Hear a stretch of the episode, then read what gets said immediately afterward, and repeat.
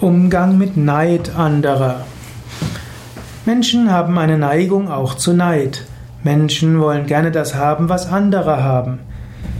Wie gehst du damit um, wenn du an einem anderen Menschen Neid siehst? Angenommen, er ist neidisch auf dich, dann kannst du erstmal ja, dich glücklich schätzen. Man sagt so schön, Mitgefühl, Mitleid bekommt man geschenkt, Neid muss man sich verdienen.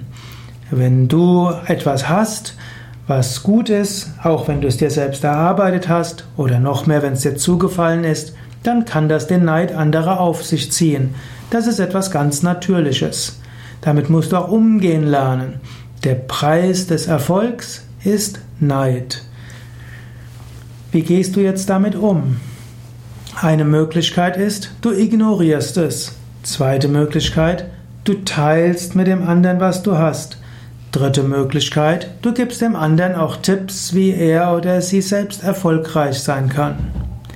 Angenommen, du siehst jemand, der ist neidisch auf jemand anders als dich, dann könntest du ihm oder ihr auch sagen, ja, du, wenn du das erreichen willst, kannst es auch erreichen.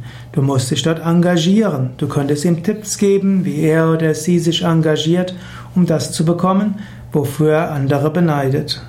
Oder du kannst dem anderen auch sagen, ja, du magst bedauern, dass du das, was der andere hat, nicht hast, aber sei dir bewusst, vieles hat einen Preis.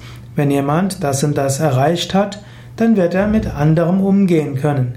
Würdest du das wollen? Wärst du bereit, den Preis des Erfolgs mitzunehmen oder zu bezahlen?